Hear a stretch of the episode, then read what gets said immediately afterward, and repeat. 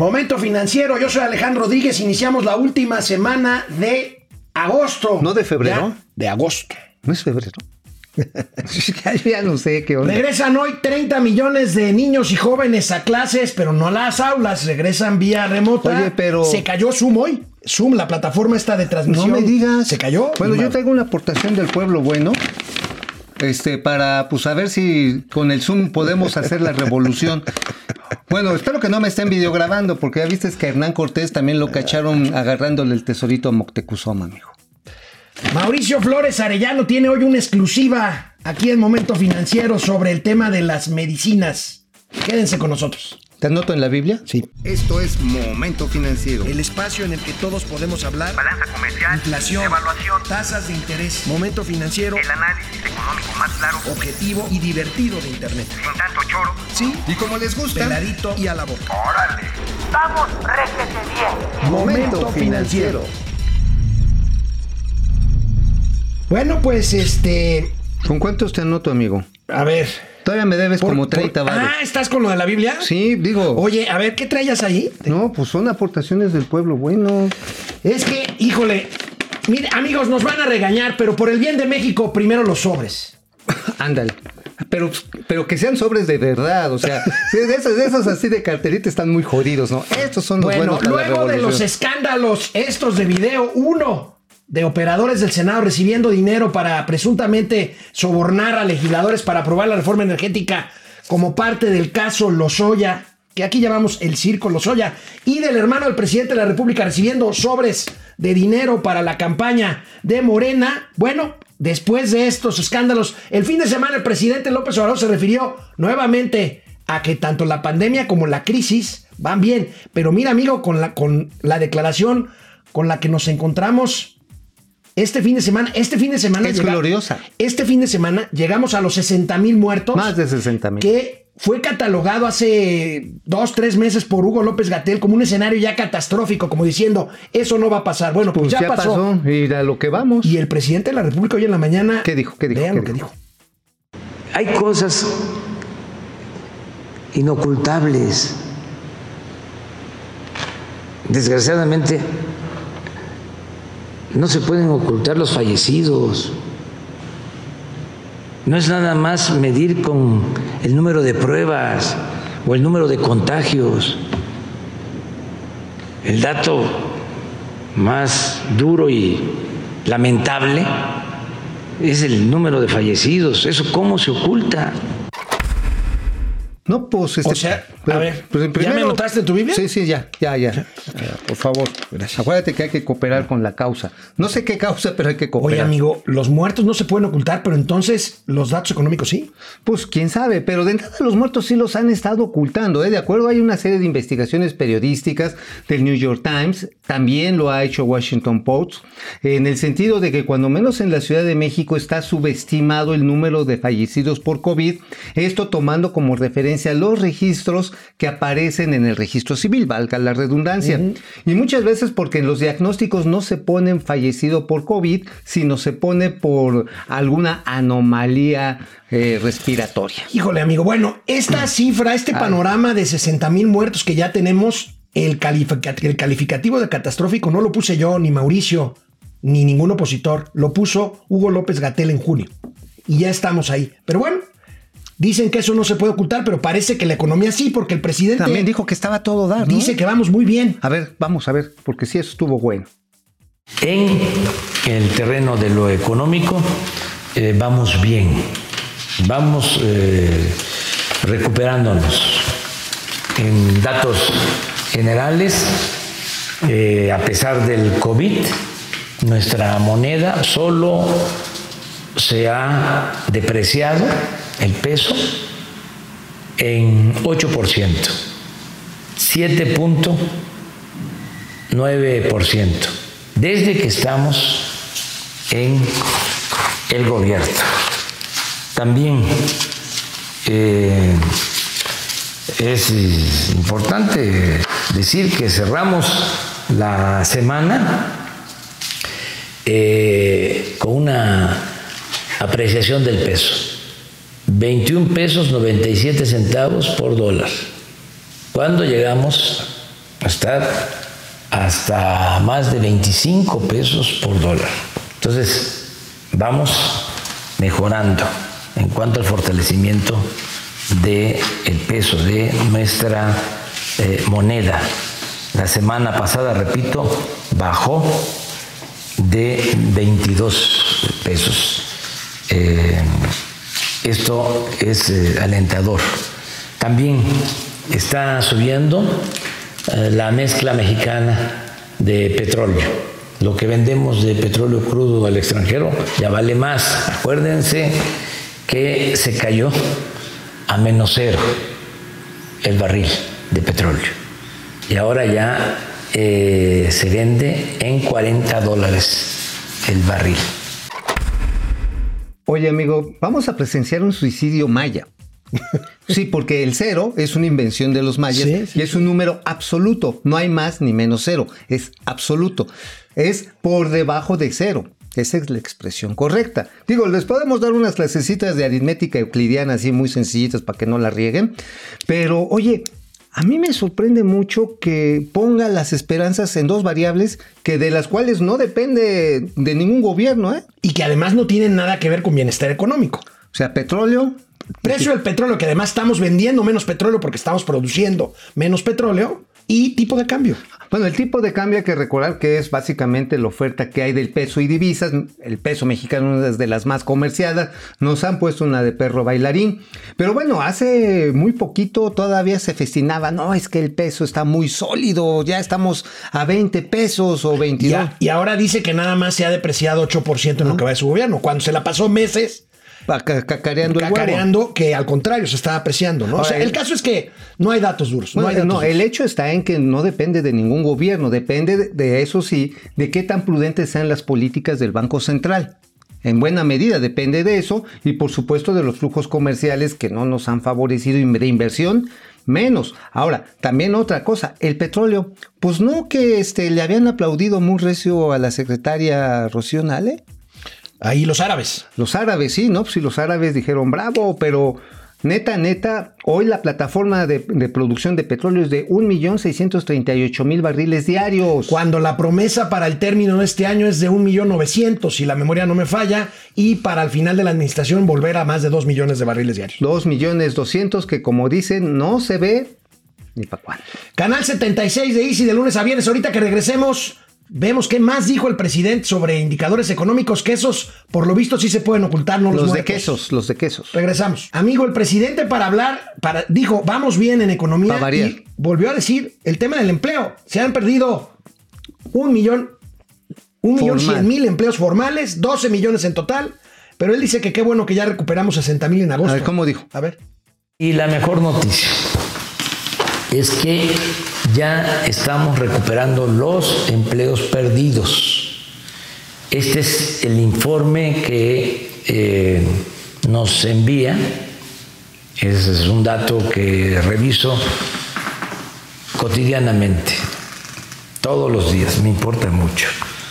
Y ya eh, en lo que va de agosto llevamos eh, creados, recuperados eh, 66.734 empleos. Es eh, desde marzo, el primer mes, desde marzo, que estamos eh, obteniendo o generando empleos. Oye, pero aquí, digo, de entrada, pues es una cosa chiquititita. ¿A qué te refieres? Pues, este, pues no sé, A ver. ¿tú a qué, a qué te A ver, a ver, tomaste a ver, a ver, referencia a ver, y cariño? No, no, es que como volteaste para abajo, este, no sé, a Pues, ver. yo no- estos, yo no dije empleos, nada. estos empleos recuperados son el 5% apenas de los que se perdieron. For- formales. Formales. Formales. Ahora, híjole. Jonathan Heath le pone una muy buena explicada el día de ayer en Twitter al presidente y le dice, oigan, Pues nada más vamos a diferenciar el trabajo formal, que es el que se registra en el Seguro Social, pero además hay otros tipos de trabajo formales que no aparecen en esta medición, que son los trabajadores al servicio del Estado, que a muchos ya les dieron gas, también a los que trabajan en organismos eh, paraestatales como Pemex, CFE, incluso las Fuerzas Armadas, y además existen trabajadores del sector privado que tienen sus propios esquemas de seguridad social, con los cuales también se aumentaría el universo de trabajo formal que está afectado. Y si a este le echamos todavía los trabajadores por su cuenta, los independientes y los informales, el universo es mucho más grande que esto. Bueno, pero el presidente, por supuesto, no habla de inversión extranjera, de inversión privada, Pero de dice que no inversión bruta. Dice que no tenemos deuda. Ah, vamos a verlo, ¿no? Porque este, pues que no tenemos deuda o que no se ha endeudado esto. A ver, a ver, viene, viene de ahí. Miren, se equivocaron, cometieron un error los gobiernos que eh, incrementaron sus deudas con la pandemia. Aquí tuvimos muchas presiones, bueno, hasta de grupos progresistas de izquierda pedían que nos endeudáramos. Ahí se pusieron de acuerdo los conservadores y los no conservadores, demandando hasta en manifiestos que endeudáramos al país, porque así lo habían hecho en otras partes. Así lo hicieron en Estados Unidos, así lo hicieron en España, así lo hicieron en Alemania, así en otros países eh, de América. Nosotros decimos no, pero ya les vamos a mostrar al final cómo vamos a quedar con relación al resto de países en deuda. Oye, amigo, yo no entiendo por qué esa sonrisita tan de tanta felicidad si la deuda efectivamente está creciendo. 9% ha crecido. 9% y va a terminar representando este año probablemente el 55% del Producto Interno Bruto. Y además, pues sí hay operaciones de recanje que están saliendo más caras como la de Pemex, por y ejemplo. sin usar dinero en apoyar empresas y empleos. No, además sí están las renovaciones de otras líneas que de gobierno, pero que ya no salen en tasas competitivas. Estamos agarrando tasas Bueno. carísimas en Pues dólares. bueno, amigo. pero yo no sé el presidente también de qué se ríe cuando dice él mismo que no se pueden ocultar 60 mil muertos, que para muchos en realidad son 170 mil o 180 mil No, el dolor de las familias. Eso es. Mira, fíjate, nada más quiero aprovechar en este momento porque eso sí me caló. El padre de una amiga está muy enfermo. Ayer ya lo daban por perdido. Un medicamento que estuvo buscando el Seguro Social no lo hubo. Su aseguradora personal tuvo que buscarlo. Carísimo. Esperamos que el señor se, ya, se salve. Ojalá. Mario Rodríguez, esperamos realmente que te salve. Nuestras mejores vibras, Mario, para que te recuperes. Y bueno, les decíamos al inicio de este programa, Momento Financiero, tenemos una exclusiva información al estilo de Mauricio Flores Arellano. Yo déjame decírselos bien, una exclusiva interplanetaria, interplanetaria, interestelar, que tiene que ver sobre precisamente las medicinas. ¿Qué tienes, Mauricio? Tenemos el calendario con lo cual quiere la UNOPS, esta organización de Naciones Unidas, que nos, que, que nos va a ayudar a comprar 6 mil millones de dólares en medicamentos en el exterior. Bueno, este calendario que tenemos aquí, el gusto de presentarles en exclusiva, está hablando de lo que no ha pasado. A estas alturas deberían estar formando lo que llaman la lista de demanda, los requerimientos. Si tenemos, a ver, ven- veámoslo aquí. Deberíamos estar en la definición de requerimientos y ya entrando en la identificación de proveedores y estrategias. Cosa que todavía no sucede. Porque además iba a participar en esto, pues el señor David León, al que agarraron. Ah, es- que agarraron dándole un sobre como el que me acabas de dar a Sí, mí. sí, sí, sí, a nada Pío más que el mío no, no, no es aportación, es una cooperación. Ah, ok, ok, ok. Una cooperación. Este, entonces, bueno, ahí lo que vemos es que la publicación para la licitación tendría que ser en menos de mes y medio. Cosa que ya no va a pasar. Pues no, y ahora, deberían estar llegando las entregas de los medicamentos en abril del 2021. Híjoles, amigo, yo la verdad dudo. A ver, explícame Dudo algo. Por favor, déjenme el calendario aquí, este, en la pantalla, por favor. A ver, déjame, si dices que es en marzo, abril, entonces, ¿qué pasa con enero, abril? Si nosotros vemos que hay escasez de medicamentos ahorita, va a haber más escasez en enero, febrero y marzo del año que entra, No, ya está. independientemente de que se complete este proceso que estás presentando aquí. No, ya está. Ya en la escasez, por eso decía el caso de, de este amigo de Mario Rodríguez, el Pues papá. entonces vamos a sufrir una verdadera Estamos escasez de... Bueno, ya no hay ni paracetamol, amigo. Híjole. No están llegando tampoco los materiales médicos quirúrgicos necesarios. Estamos en un gran problema porque se quiso combatir la corrupción. Y pues lo único que combatieron fue la salud de los mexicanos. Las yo nada compras más, salieron yo nada más mal. les voy a decir algo. Mal que bien, yo creo que sí, ya lo he dicho aquí. Había corrupción, pero los calendarios se cumplían y pues las medicinas que faltaban en el IMSS pues eran pues eh, no tan graves las escasez. Oye, pero escasez ¿sabes quién sí metió mano a- al, al bolsillo de estos programas? ¿Quién? Pues el gobernador Velasco. Y ¿Manuel dieron- Velasco? Ajá, y le dieron carpetazo a su tema el, año el que pasado. dicen que es la nueva Leona Vicario. por- la Leona, la Leona. O esa La. Leona dormida. Canal 76 de Easy de lunes a viernes, 4 de la tarde, momento financiero. Yo ya soy la Leona. Economía, negocios y finanzas para que todo el mundo, hasta Leona Vicario, le entienda. Corr. Bueno, antes de pasar lista rápidamente, amigo, oye, el Saludos. INEGI da a conocer eh, la inflación. Hay presiones inflacionarias, amigo. Tú ya lo habías adelantado aquí. Ya la el tenemos. indicador ya está rozando otra vez el 4% anual. Está en 3.99% anual. Si vemos la tablita que siempre desglosa con gran placer el señor Mauricio Flores. Pues hay presiones inflacionarias del lado de los alimentos, amigo, y de, De las- los- y de sí, los productos es, agropecuarios. los agropecuarios estamos viendo una fuertísima presión de cómo se está dando, eh, pues ahora sí que el crecimiento de los insumos. Estamos viendo un crecimiento, el anualizado realmente relevante. Frutas y verduras, casi 13%, amigo. Los precios no subyacentes. Y bueno, energía y tarifas autorizadas por el gobierno, pues si lo podemos ver en términos anualizados, pues tampoco cantan mal las rancheras, amigo. Estamos hablando prácticamente, estamos hablando prácticamente, pues de eh, digamos quincenalmente de 13 punto, no, de 1 punto por ciento, 1.4%. La verdad está en que traemos una presión fuerte sobre también los subyacentes, todo lo que tiene que ver con nuevamente alimentos y bebidas. El tipo de cambio nos está pasando una mala jugada Y- y de esto- muchos insumos importados. A ver, dime si mi hipótesis es correcta. Me atrevo a decir que esto podría ser eh, una señal de que en las siguientes reuniones de política monetaria, por lo menos en las siguientes dos, el Banco de México ya no bajará ni siquiera medio punto. No, no, ya, ya, ya, porque la presión la tasa de interés. Ahora, lo que no han subido son los salarios contractuales y la masa salarial. Es al contrario, se ha reducido. Esto quiere decir que hay más necesidad y menos capacidad de satisfacerla.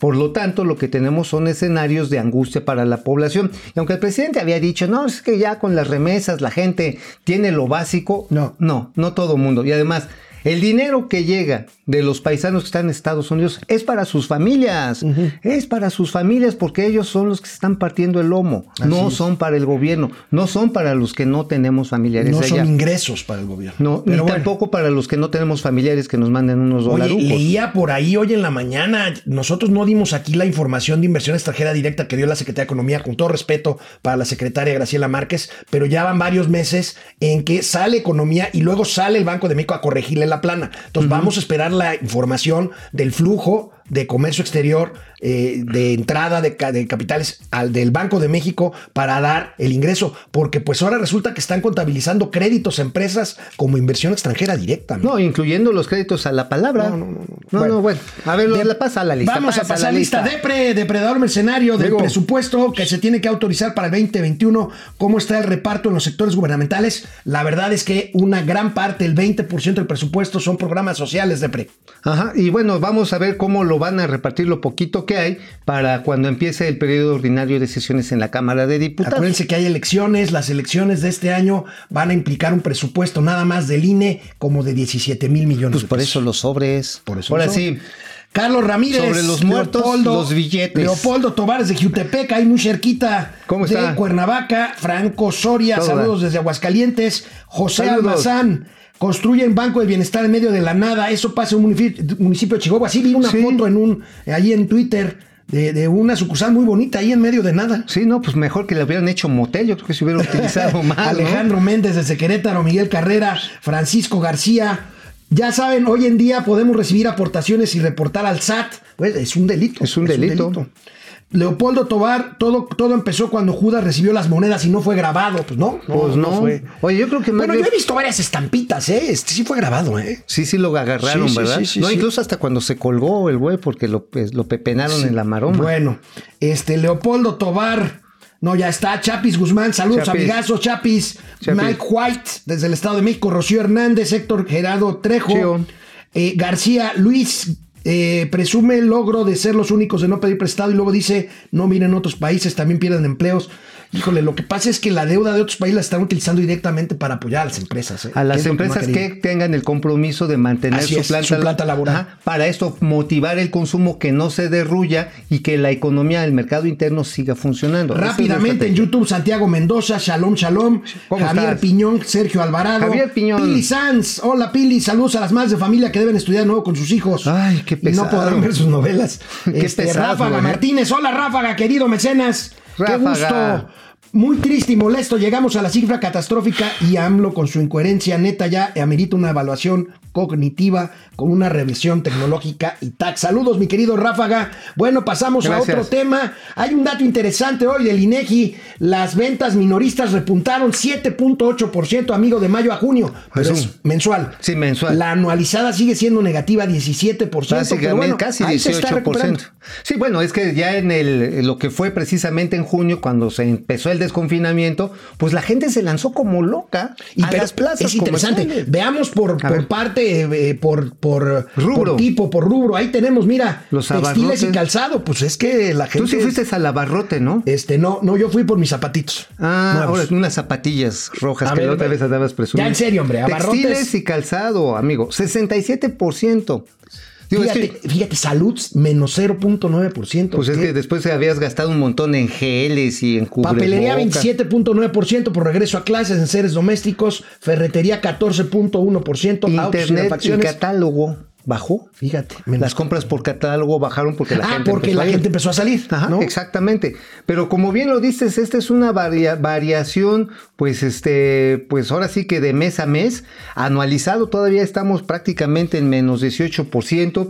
Por eso la importancia que le quiere dar la Concanaco al buen fin de una Así es, semana. así es. Híjoles, ojalá que resulte, ¿eh? porque mientras uno no tenga Bueno. confianza en el billete. Oye, amigo, el viernes les comentamos de los contratos que ha ganado con la CFE Guadiana, ¿verdad? El senador Ah, sí, el Guadiana. senador Guadiana, Que ganó ahí. sí, bueno, el. CFE, CFE no deja, no deja de, de hacerse notar y de que hablemos de la CFE de Manuel ver, Bartlett. a ver, ¿qué dice Cambió al Barney? director de finanzas. ¿Y por qué le dieron gas avión? Sale José Antonio Rojas Nieto en medio de la, del escándalo por haber rebajado otra vez la edad y los años de trabajo para pensionados Oye, o para sí, personas que trabajan en CFE. manchado. Híjole, ya habían A arreglado ese 55 asunto. años. Ya había arreglado ese asunto. Y mira, llega Edmundo Sánchez Aguilar. A este hombre, amigo, lo habían bateado no una, no dos, no tres, Sí, ya me acuerdo. cuatro veces, Veces. para puestos en posiciones energéticas. En la Comisión Reguladora Y de lo Energía. batearon en la Comisión Reguladora de Energía, en Consejo de Pemex y en el Fondo Mexicano del Petróleo. No Y lo bueno, quisieron. Pues como es muy bueno porque lo rechazaron, Ajá, ándale. pues ahora va a ser el director Oye, de pues finanzas. esto ya quiere decir que pues cualquier güey puede estar al frente de cualquier cosa. Digo, oye, a ver qué qué, le pasa a la Comisión Federal de Electricidad. Bueno, sí sabemos que va a pasar. Va a seguir subiendo la tarifa eléctrica para que todos, todos los que usamos electricidad, paguemos las tonterías que se escriben con P que están haciendo en ese lugar. Pues básicamente que los empleados de la CFE se puedan jubilar como sucedió durante mucho tiempo antes. Oye, mañana va a venir a echarnos cohete el senador Guadaña, ¿eh? Mañana va a venir. Mañana aguas, ¿eh? Aguas. Bueno, pero no, yo, yo no soy. Pero yo yo da- no caigo en provocaciones. Amigos, terminamos la primera emisión de esta semana de Momento Financiero. Nos vemos mañana. Vamos, réjete bien. Momento financiero.